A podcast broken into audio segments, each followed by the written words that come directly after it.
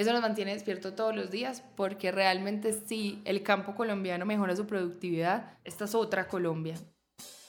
Hola a todos y bienvenidos a Sostenibilidad Empresarial, un podcast del CESA y el GRI. Mi nombre es Henry Bradford, soy el rector del CESA y en este espacio queremos demostrar que la sostenibilidad es estratégica, no recitando teorías, sino contándoles historias de empresas reales de América Latina. En este espacio, gerentes, directores de sostenibilidad y expertos en el tema nos cuentan su experiencia y nos ayudan a entender por qué ser sostenibles está relacionado con ser competitivos. Bienvenidos. En el episodio de hoy les vamos a contar la historia de sostenibilidad de Luker Chocolate y para hacerlo nos sentamos a conversar con Juana Botero, directora de sostenibilidad, y con José Miguel Maldonado, analista de abastecimiento sostenible de Luker. Para comenzar, Luker es una empresa familiar que nace en 1906 en la ciudad de Manizales, en pleno eje cafetero colombiano, haciendo chocolate de mesa, que es básicamente el chocolate que nos tomamos los colombianos en el desayuno. Con el tiempo se fueron sumando otros productos y lo que hoy conocemos como Casa Luker tiene marcas como Chocolate Sol o Chocolate Luker o Lucafé, pero también tiene atunes, detergentes y productos de aseo personal. Además distribuyen marcas de empresas como JGB o Ferrero. Y aunque en ese sentido Casa Luker es una empresa de consumo masivo con productos muy en realidad el chocolate siempre ha estado en el corazón de la empresa. Y por eso, además de esas marcas que acabamos de mencionar, en el proceso de internacionalización de Luker nace otra empresa que es Luker Chocolate. Básicamente, Luker Chocolate se dedica exclusivamente a producir y a vender chocolate como ingrediente o como producto terminado a otras empresas en muchas partes del mundo. Cuando hablamos de chocolate, claramente tenemos que hablar de cacao y cuando hablamos de cacao tenemos que hablar de Colombia rural. El cacao, digámoslo así, se puede cultivar desde el nivel del mar hasta 1300, 1400 ya es el límite. Eh, una altura ideal serían más o menos 800, 900 metros, pues como para entender las, las regiones del país en donde, en donde se cultiva cacao. Los mayores productores de cacao en Colombia es departamento de Santander, después Antioquia, después Arauca y después el Huila, si no estoy mal. Eh, el cacao en Colombia, curiosamente, como yo ahorita decía que no ha sido, digámoslo así, un gremio muy grande en producción, pero sí en Colombia siempre ha habido cacao. Incluso el cacao se dice que, viene, proviene del Amazonas, pero históricamente, digámoslo así, que en Latinoamérica fueron más países productores, Perú, Ecuador y Venezuela en su momento. Mientras en Colombia hay 500 mil familias que viven del café, son, se hablan de 38 mil más o menos en cacao. Entonces, digámoslo así, que es un gremio mucho más pequeño. Para empezar, es importante entender que los lugares donde se siembra cacao en Colombia coincide con epicentros históricos de siembra de coca y de violencia. Tú miras el mapa y no solo de la producción de coca, sino de, los mayores, de las mayores zonas de conflicto en el país y hay cacao, por ponerte un ejemplo. En conclusión, hay cacao en lugares que implican grandes retos. Sin embargo, posiblemente el reto más grande de todos es la productividad. Revisado un productor promedio en Colombia tiene 2, 3 hectáreas de cacao y el problema es que tienen un nivel de productividad de 450 kilos de cacao seco por hectárea. Entonces, esto en palabras menores es que un, anualmente una hectárea les da 400 kilos de cacao seco cuando eso realmente podrían ser hasta 1.800 y 2.000 kilos, o sea...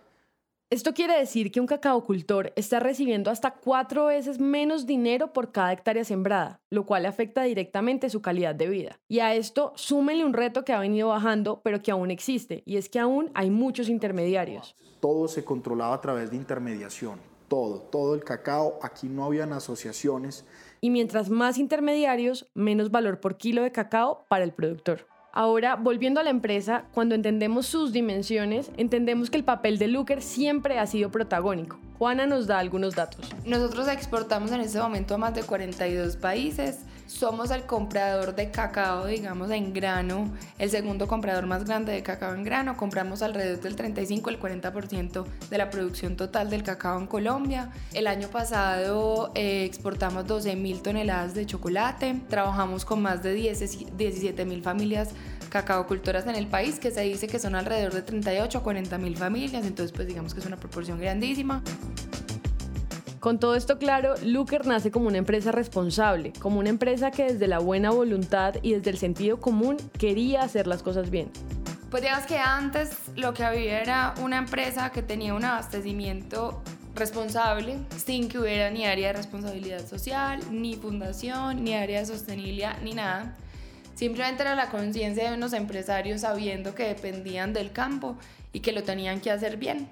Luker cuenta con una ventaja que muchas empresas no, y es que sus fundadores siempre han tenido como el propósito en el corazón y siempre han sido personas que han privilegiado también eh, que las personas al principio de la cadena de valor de las que depende finalmente una compañía tengan buenas condiciones porque se ha entendido que es lo que permite que adelante también se genere desarrollo económico. Esto es una familia, una empresa familiar que cree, digámoslo así, en, en, la construcción de país, cree en la responsabilidad, digámoslo así, de los grandes grupos empresariales en aportarle también a las comunidades. Entonces ya venían una serie de proyectos andando. Sin embargo, no existía nada formal. Con el paso del tiempo se fueron formalizando las cosas, pero el área de desarrollo agrícola un poco sin nada de altruismo ni nada, simplemente en la comprensión de negocio empezó a desarrollar programas para beneficiar a los cacaocultores. Tenía como dos cosas a cargo. Uno, la investigación de cuáles eran las mejores prácticas eh, de siembra, de post cosecha, etcétera, para mejorar los volúmenes y la calidad del cacao. Y por otro lado, la compra del cacao en todo el país. Y tenía que juntar esas dos, esos dos conocimientos.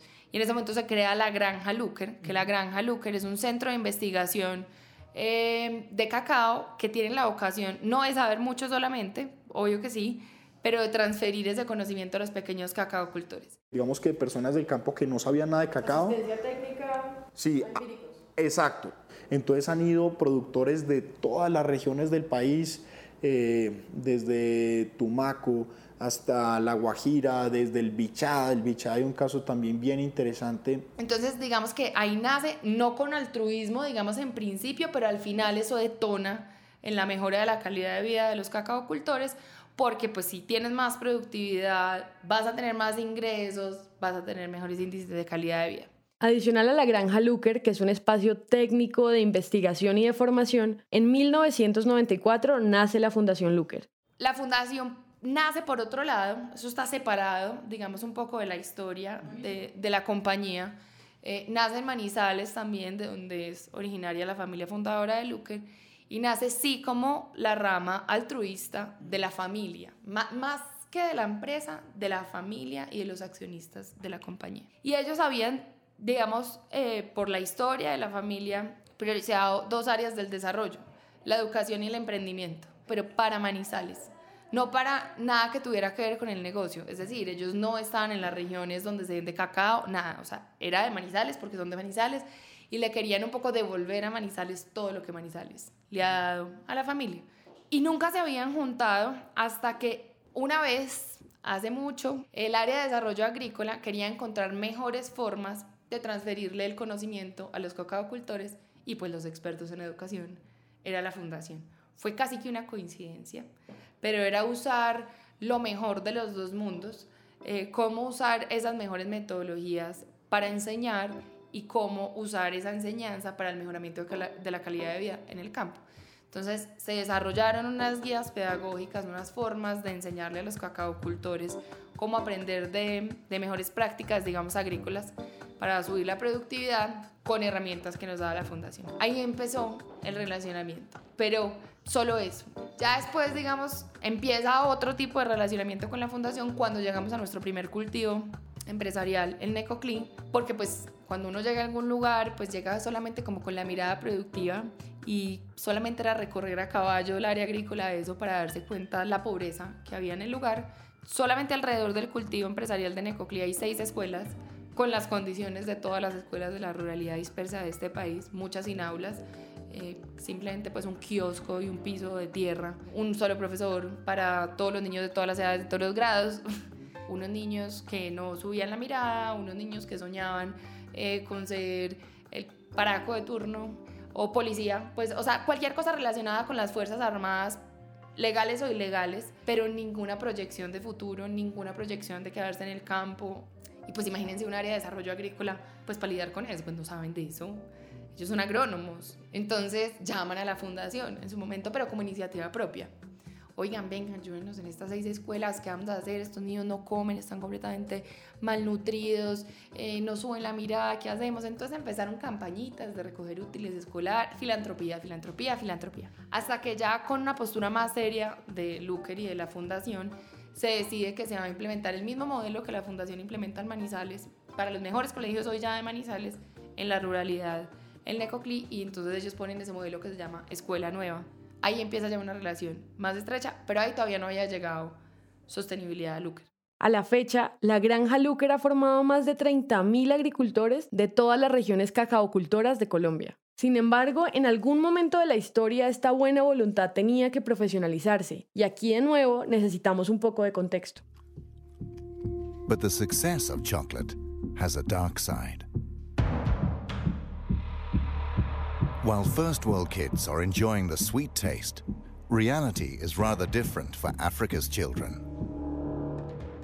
Los mayores productores de cacao en el mundo son Costa de Marfil y Ghana, y en el segundo semestre de 2015 salieron a la luz varios escándalos de violación de derechos humanos y acciones judiciales contra grandes empresas del sector.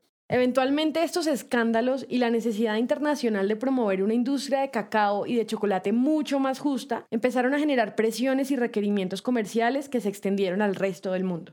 En el momento en que Luker decide entrar al mercado internacional, nos damos cuenta o se dieron cuenta en su momento que lo que le estaban exigiendo a los productores africanos se lo estaban empezando a exigir a todos sus proveedores alrededor del mundo de cacao. Y aquí en Colombia, digámoslo así, que no es tan evidente, eh, eh, digamos, casos tan graves pues como de vulneración de derechos humanos, pero eso hay que demostrarlo también. La gente miraba al cacao colombiano no solo por bueno, sino por algo que nosotros no éramos capaces de describir. Y ese algo fue muy difícil de encontrar. Entonces un cliente japonés empezaba a darle a Luker disque plata, que porque nosotros hacíamos muy bien las cosas, pero ¿cómo nos iba a dar plata si nosotros ni siquiera éramos fundación? Otro un día que quería comprar la granja, pues si la granja no estaba a la venta. Otro que nos quería ayudar. Bueno, mejor dicho, eso fueron historias, historias, historias, hasta entender que nuestra fortaleza verdaderamente estaba en el relacionamiento con las personas con las que nosotros trabajamos al principio de la cadena de valor pero por el negocio y no por filantropía ni por altruismo. Aquí se había hecho de manera natural, pero no se le había encontrado a eso la potencia. Y, em, empezamos a ver o empiezan a ver, digamos, cómo empiezan a demandar toda esta cantidad de cosas alrededor de la cadena de valor, de dónde viene ese cacao, quién lo cultivó. Entonces también lo que yo he oído es que todas esas preguntas empezaron a llegar acá a un equipo agrícola que en su momento era pequeño, Ahí se monta en su momento em, el área de sostenibilidad. Llego yo hace un año y ocho meses más o menos eh, a crear un área de sostenibilidad en una compañía que tampoco había tenido responsabilidad social, entonces no hizo tránsito. Aquí fue un brinco, digamos, puro y duro, pero ha sido muy interesante porque nace desde el principio sin los vicios del pasado de un área de responsabilidad social, con una filantropía insostenible, digamos, dentro de la compañía. Entonces tiene esa ventaja. Digamos, para iniciar, nosotros fuimos capaces de, de empezar entendiendo a los cacaocultores no como un grupo de interés lejano al, al negocio, sino como parte integral del negocio y que la inversión que se hace ahí, pues verdaderamente o se hace o no se sostiene el negocio, punto. O sea, no es que tan lindos, tan bonitos, tan queridos. Eh, Así se había entendido de alguna manera, pero era formalizarlo, era maximizar todo lo que ya existía con una estructura, pues además que, que el mundo de la sostenibilidad ya, ya venía como, como incorporando en, en la empresa privada. Todas estas exigencias, o por lo menos este marco que define si una empresa es justa o no, se enmarca en términos generales en la noción de sostenibilidad. Y la labor de Juan ha sido convertir todas estas buenas prácticas presentes en la historia de Luker en procesos claros, medibles y comparables, pero sobre todo estratégicos. En este punto tenemos un contexto general del cacao y sabemos qué hizo Luker durante la primera parte de su historia. Ahora veamos específicamente lo que está haciendo Luker hoy. No todo lo que van a escuchar tiene un año y ocho meses de vida y no lo estamos presentando en orden cronológico, porque en realidad todo ha ocurrido de forma paralela y a veces orgánica. Como ya sabemos, Luker compra entre el 35 y el 40% del cacao en grano de Colombia, por lo cual comprar de una manera intencionada tiene una incidencia directa en la calidad de vida de los cacaocultores. Y aquí es muy fácil pensar que lo mejor que uno puede hacer es simplemente pagar bien. Y claro que sí, pero alrededor del precio hay un montón de factores que vale la pena tener en cuenta. Entonces entendamos el proceso de abastecimiento. Principalmente, digamos, cómo funciona la cadena de suministro de, de, de Luker Chocolate es donde yo, digamos, que me he involucrado más que todo. Luker igual tiene un equipo de desarrollo agrícola que está en Manizales, eh, una, pues es, en su mayoría son todos ingenieros agrónomos que se encargan netamente de la compra del cacao en diferentes regiones del país. Eh, tenemos cinco bodegas y digamos que eh, esos son puntos estratégicamente distribuidos por el país en donde llega el cacao desde las asociaciones y lo que firman son unos acuerdos comerciales en donde la asociación no queda obligada a venderle el cacao a Luker, pero Luker sí se compromete a comprarle el 100% de su producción, siempre y cuando cumpla con las características del grano que necesitamos. Eh, también los, digamos que apoyamos mucho las asociaciones con, con, anticipos, porque por ejemplo a veces lo que pasa es que conforman una asociación pero no tienen recursos para operar. Las asociaciones no tienen capital para comprar, entonces, esa puede ser la muerte de una asociación si no tiene con qué desembolsarle al cacao cultor que va a diario. Y nosotros tenemos unas relaciones muy estrechas con muchas de estas asociaciones a las que les hacemos pues créditos rotatorios o anticipos grandísimos. Esto es casi que contra la palabra de la asociación. Esto no tiene garantía, esto no tiene nada. Lo que se ha venido adelantando desde hace unos años es empezar a incentivar la asociatividad porque digámoslo así que la intermediación sí es un tema complejo en el campo. Sí es muy importante saber que nosotros preferimos comprar a través de asociaciones que de intermediarios, sin embargo en el país todavía hay intermediarios. Hay en algunos lugares que ni siquiera existen asociaciones eh, y controlar de un intermediario cuánto le entra a un agricultor es muy difícil, muy difícil. Entendiendo el proceso de compra de cacao de Luker, entendamos la segunda gran parte del abastecimiento, que es el precio. La comparación de los precios entre Colombia, pues digamos a África, sí son muy significativos. En Colombia se paga el cacao casi que 75-80% más que en África.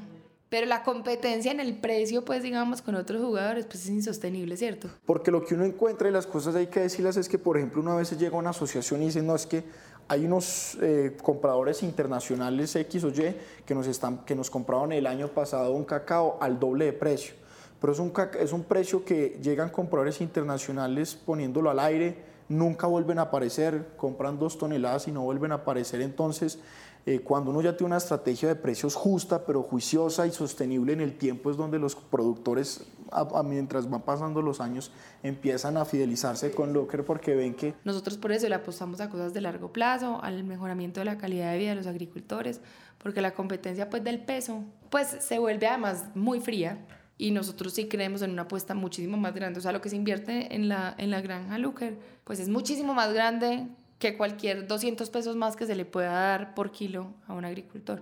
Luker sí le apuesta en serio a la productividad. Nosotros creemos que con la variabilidad del precio que hay eh, en el mercado, etcétera, pero con, unos, con unas producciones pues cinco veces más altas que las que tienen ahora, realmente sí es posible vivir del cacao. Y nosotros tenemos adicionalmente algo más y es que solo trabajamos con cacao fino de aroma, que es otra, otro tipo de cacao.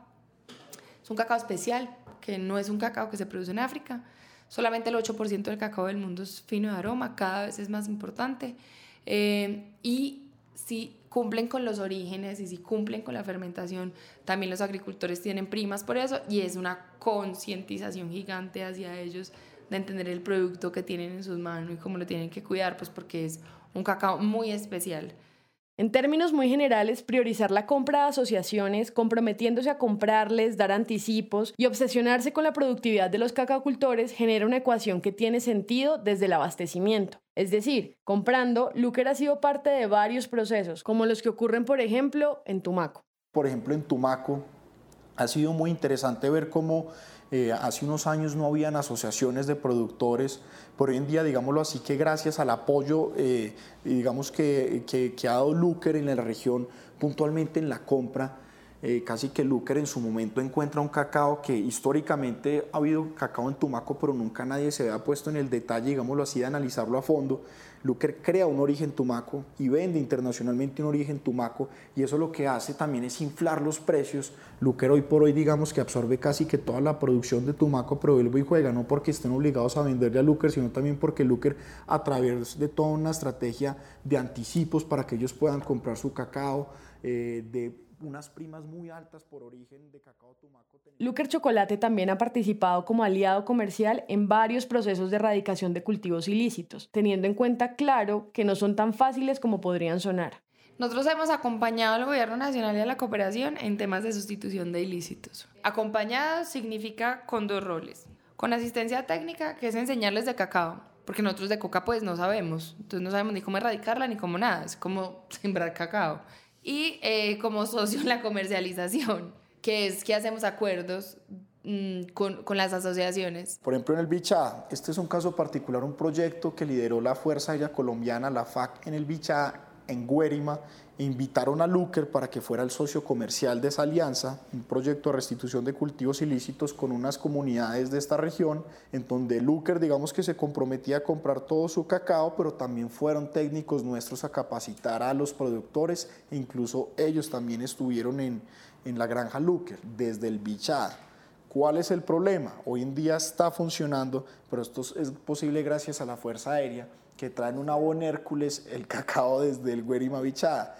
Entonces, claro, es un caso muy bonito, muy interesante porque es una realidad, pero eh, siendo francos desde Luker nosotros, pues esto no es sostenible para todas las regiones del país. Entonces también digamos que eh, ha sido un reto también empezar a, buscar la forma de, de, organizar un poco más el gremio, de incentivar al gobierno a que también digamos que se concentre en las vías de acceso para poder sacar estos productos porque también hay que ser responsables cuando uno, eh, pues yo que he tenido la oportunidad de recorrer algunas regiones del país en donde llegan proyectos del gobierno, de cooperación internacional, y no se hacen estudios de modelo de negocio a fondo y se encartan con producciones. Eh, lo he visto en pimienta, en maracuyá, en otros productos que no tienen cómo sacar de las regiones. Entonces Luker también ha querido que cuando nos invitan a ser parte de estas dinámicas, también digamos que ser un poco críticos cuando lo vemos necesario, pero por el mismo bien del productor, no por lucro, porque finalmente eh, son producciones tampoco muy grandes, pero es una responsabilidad muy grande cuando uno va y le dice a un productor o a un productor de, de, coca, siempre cacao que es mucho mejor, pero mucho mejor cómo, en, en cuánto tiempo, cómo funciona eso. Entonces sí ha sido todo un reto, pero ha sido muy interesante. Hasta aquí nos queda claro cómo el abastecimiento intencionado puede movilizar muchas cosas y que la discusión puede ir más allá del precio. Sin embargo, hay algo más en esta historia y es que en el proceso de satisfacer la demanda global hay una apuesta grande de Luker Chocolate por tener cultivos propios, donde la lógica y donde la posibilidad de promover desarrollo cambia un poco. Entonces en este momento tenemos tres cultivos de cacao grandes, uno que queda en Necoclí, otro que queda en Casanare, otro que queda en Huila.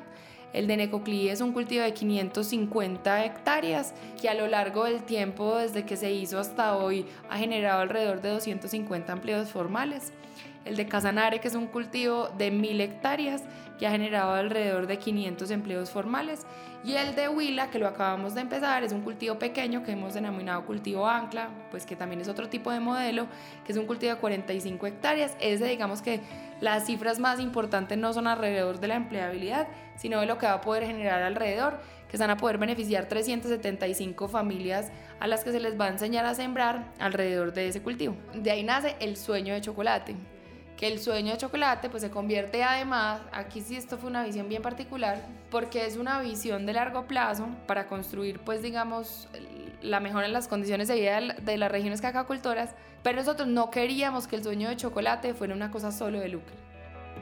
Generar desarrollo en un país y prosperidad con las condiciones y desde los lugares desde los que venimos es muy difícil y es además muy ambicioso y muy poco realista creer que la empresa privada lo va a poder hacer solo o que, la, que una sola compañía lo va a poder hacer. Entonces el sueño de chocolate nace como un movimiento, no como un proyecto, ni como un programa, ni como nada de esas palabras que significan principio afín y yo solo, sino como un movimiento al que otros se tienen que ir sumando, el sector público, otras empresas del sector privado, la academia, la sociedad civil, que la gente a veces se le olvida como que eso es una parte de los grupos de interés para construir y a los que hay que preguntar qué quieren. Como llevando, háganse de cuenta, la granja a todos estos lugares pero in situ, sin que ellos tengan que ir a la granja y rodeándolo además de fortalecimiento de la asociatividad, porque ahí también hay otro reto. Eso, por ejemplo, nos lo acompaña a la Universidad de AFIT a través de sus profesores de, de las facultades de administración, a través de AFIT Social, pues como que su brazo el brazo social de la universidad. Eh, pero también tienes que entender que estás entrando en contextos de, eh, tradicionalmente afectados por el conflicto armado. Entonces entramos con la Fundación Saldarriaga Concha, que es experta en formación eh, de cuidadores y de niños para, digamos, para fortalecer habilidades de resiliencia. Ahí entramos también, digamos, en el Huila particular con Enel Emgesa, que nos da una parte de su terreno al lado de la represa del Quimbo para que la volvamos una zona productiva. Porque siempre llegamos en combo. Ese es un gran proyecto. El sueño de chocolate entonces es más que un proyecto productivo donde la empresa cumple con comprar. Es una apuesta de Looker Chocolate por movilizar desarrollo en las comunidades en donde están. Y aquí hay un aprendizaje importante y es que ese desarrollo económico, social y ambiental que promete la sostenibilidad necesita que las empresas se involucren, sí, pero no las necesita solo a ellas. Y por eso es tan importante que, como dice Juana, lleguen en combo. Todas estas iniciativas, además de asegurarle ingresos a los agricultores y de movilizar todo lo que acabamos de escuchar, tiene otras repercusiones que vale la pena entender. El agro en general es un sector supremamente informal. A la mayoría de empleos en el campo se les paga por jornal y Luker claramente llega a estos territorios con una política fuerte de formalización, lo cual tiene un montón de beneficios pero también un montón de retos. A veces para uno se le hace súper normal que le paguen prestaciones, seguridad social, que tenga derecho a vacaciones, que se pueda enfermar, pero las personas que nunca han trabajado en esa dinámica ni siquiera saben que se pueden enfermar y eso pues en lo positivo que después cambia, pero tampoco saben que tienen que cumplir horario. En, lo, en las exigencias pues digamos que todo, en, en, todos los eh, derechos hay deberes. Entonces era, fue muy difícil, pero con el tiempo eso empieza a generar una cosa muy especial y es que cuando una, a, un, a una familia campesina se le pasa de la informalidad a la formalidad, hay un cambio de chip completo del corto al largo plazo. Y eso lo es todo en un desarrollo de un país. Cuando tú solamente tienes pensamiento de corto plazo, digamos que ni siquiera ahorras, eh, no le ves utilidad a la educación, porque es que la educación se demora uno mucho tiempo, eh, pero cuando tú le pones formalidad a la cosa, primero les estás ayudando a ahorrar casi de manera obligada. Eh, y por otro lado se empieza a entender la vida de una manera completamente distinta. Y a veces nos es muy difícil hacer esa conexión completa, como, como que tampoco le vemos que es, altísima la carga prestacional y eso le sale costosísimo al empleador. Sí, sí, claro que le sale costosísimo, pero es porque con eso se construye el país. Y más de, de, de lo que uno va a permanecer con el empleado, a veces los efectos son incluso de una o dos generaciones después de que uno creó el empleo formal. Finalmente hay un tema que no hemos mencionado y es el impacto ambiental de los cultivos de cacao y del lúquer en general, que aunque no es una industria extractiva, tiene unas implicaciones que deben tomarse con seriedad. Pero digamos que nosotros tenemos claramente un impacto ambiental grande en la transformación. No es el más grande de las industrias realmente, eh, pero sí es un impacto grande. Lo primero y para poderlo gestionar era tener una medida internacional y apenas estamos teniendo esa medida internacional, que es una huella de carbono, para entender exactamente dónde es que está el impacto más grande. Porque ¿qué puede pasar a veces? La gente intuitivamente, entonces dice, no, pues tenemos estos paneles solares, o cierto. ¿Y quién dijo que ese es el impacto más grande tuyo? Y la sostenibilidad, ahí sí, hay que tomársela con mucha seriedad. Eh, cuando es en temas ambientales, eso es midiendo, porque si no medimos realmente vamos a cometer errores, vamos a ser completamente ineficientes. Entonces estamos apenas en ese paso de entenderlo. Hoy pues solamente contarte que hemos reducido pues el uso de plástico mucho en los empaques que son propios, sobre todo. Hoy ponemos por lo menos 12 mm, toneladas menos de plástico al mercado, eh, que todavía le falta pues, pero le ponemos menos al mercado 12 toneladas. Obviamente eh, en otros lugares del mundo hay problemas grandísimos de deforestación por cacao en este país no, realmente aquí no deforestamos para sembrar cacao. Sin embargo, nosotros sí sabemos que tiene un, un, impacto tener un cultivo, pues, o un monocultivo. Entonces nosotros lo que hacemos cuando cultiva, cuando hacemos o creamos nuestros propios cultivos es siempre en sistemas agroforestales. El cacao cuando está pequeño necesita sombrío.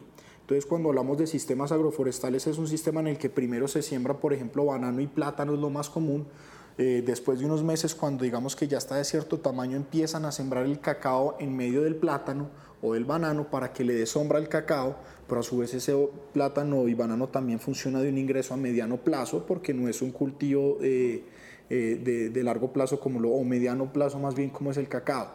Como también eso va con unos sistemas de árboles que lo que se busca es también que cuando el plátano ya sea necesario tumbarlo, igualmente hayan unas barreras de viento y también le dé sombra al cacao porque el cacao necesita algo de sombra y también esos árboles terminan siendo ingresos a largo plazo para los productores. Entonces también la investigación eh, se ha enfocado también en esos arreglos o también, por ejemplo, el pancoger, que el pancoger es cuando hablamos en seguridad alimentaria, exacto, las huertas básicamente de los productores es ver cuáles son los mejores arreglos con tomate, con guandul, con frijol, eh, ver, digamos, cuáles son los mejores sistemas, eso también ha sido muy importante. Y siempre conservando, obviamente, las áreas de bosque nativo.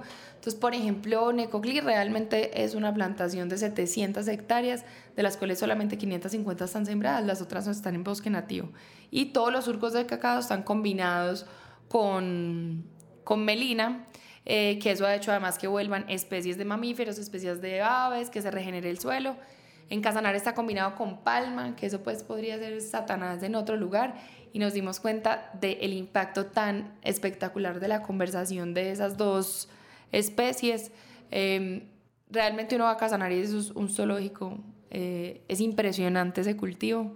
Entonces, digamos, todo ese tema ambiental está como compensado con sistemas agroforestales. Hasta este punto nos hemos enfocado en qué es lo que ha hecho Looker en ese camino a ser una empresa más sostenible, pero falta algo. Todavía hace falta entender cómo lo han logrado internamente, porque la sostenibilidad puede sonar romántica, linda y puede quedarse en el área de Juana donde todos creen en eso, pero justamente de eso no se trata. Bueno, yo creo que el reto más grande de la sostenibilidad de la innovación y de la cultura organizacional, que son los tres grandes temas que se necesitan transversalizar, es eh, ser capaz de poner a toda una empresa a mirar para ese mismo lugar y entender que aunque haya un área que tenga ese nombre, la sostenibilidad no es de un área. La sostenibilidad como la entiende Lucas Chocolate es el equilibrio entre lo social, lo ambiental y lo económico, maximizando el valor y minimizando los impactos. Y eso pues si lo logran cuatro personas, pues no, pues se ganan el Nobel de Paz. O sea, eso tiene que ser una compañía completa eh, hacia, esa, hacia el logro de ese objetivo. Entonces, para hacer transversal la sostenibilidad, una de las acciones que se lograron en Looker fue generar un espacio que los involucrara a todos. Tener un comité de sostenibilidad que tiene representación de todas las áreas y de todos los procesos de la compañía. Lo primero que estamos haciendo es que todos tengamos la comprensión del mismo lenguaje, porque a veces las áreas de sostenibilidad llegamos hablando pues como en chino. Entonces, ¿qué es eso del valor compartido? ¿Cómo así que grupos de interés? ¿Qué es la materialidad? Y pues sí, en serio, porque la gente tiene que entender cosas tan básicas como, señor, manténgase en el largo plazo y la única manera como se va a poder mantener es si cada que tiene que tomar una decisión no solamente es cuánto vale, sino cuánto impacta en los aspectos sociales o ambientales. O sea, es también bajar un poco el lenguaje, esa ha sido, entonces la táctica, digamos, de tener un comité, tener un lenguaje común y cuando la gente de la compañía está aprendiendo contigo, ya es suyo, o sea, es suyo también. No tienes que ir a darles una clase y a mostrarles qué tan inteligente eres tú, cómo te aprendiste todos los conceptos de sostenibilidad, sino cómo los construimos todos juntos. Sobre todo porque a la sostenibilidad le pasa una cosa bien particular y es, primero que está de moda, y lo que está de moda significa que va a pasar de moda. Y con eso hay que tener mucho cuidado. Esto no es un tema de moda, esto es un tema de sobrevivencia, básicamente. Eh, por un lado. Y, y, por otro lado, que está lleno de expertos y cuando las cosas se llenan de expertos, a la gente le empieza a dar mucho susto acercarse a esos conceptos. Es como lo que le pasa a los teatros más importantes del mundo. A la gente no se le acerca la cultura y al arte y a la música y al teatro porque le da susto, no tiene de pronto con qué irse vestido, pronto no tiene los modales.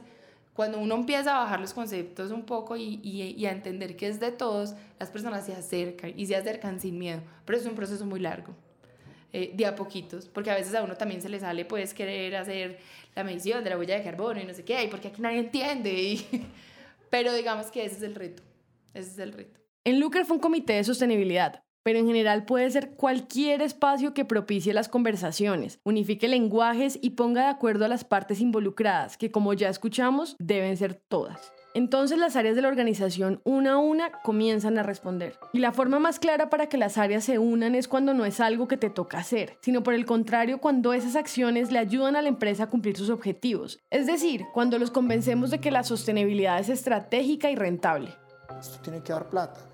Y literalmente la sostenibilidad y todos estos proyectos venden y lo decimos transparentemente y no a veces incluso en campo tiene discusiones o conversaciones con los campesinos porque ellos me dicen, venga, es que ustedes quieren que yo tenga un mejor cacao porque ustedes van y venden ese chocolate más costoso.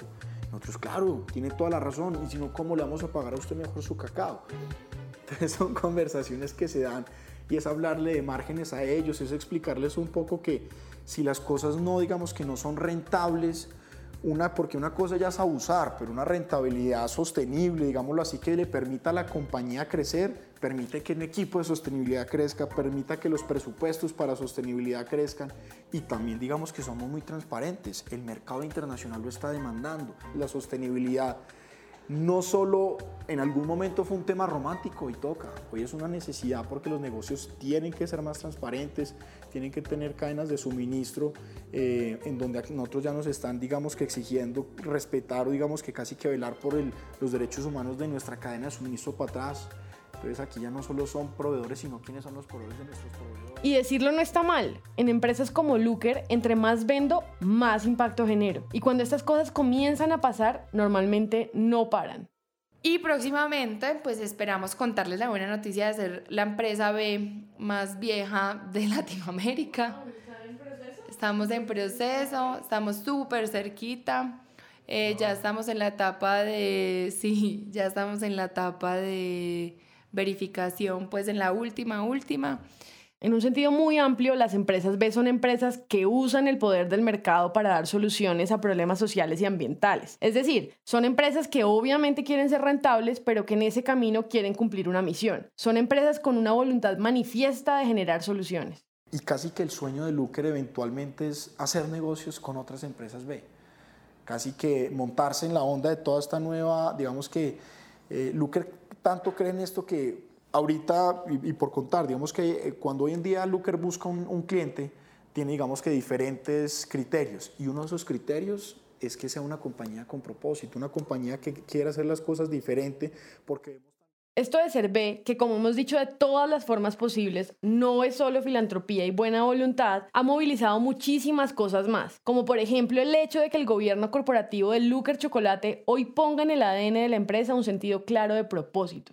Yo creo que cuando empezamos en el tema B y les clarificamos a los accionistas, digamos que esto no solamente era un tema de filantropía y de buen sentimiento, sino que era un tema estratégico para la compañía que tenía que definir además cómo se toman las decisiones en esta compañía. Hubo un, un cambio en el mindset muy especial y ahí pues digamos en marzo de este año, que fue la asamblea, la asamblea de accionistas, tuvimos que hacer un cambio de estatutos. En el corazón de la compañía se le puso que vamos a reportar al mismo nivel de importancia indicadores económicos, sociales y, y económicos relacionados entre sí, pues además, que esa es como la gran novedad. Entonces, sí, hay un mandato ya, ya nadie se libra, ya no podemos llegar a la próxima asamblea de accionistas solo con el EBITDA.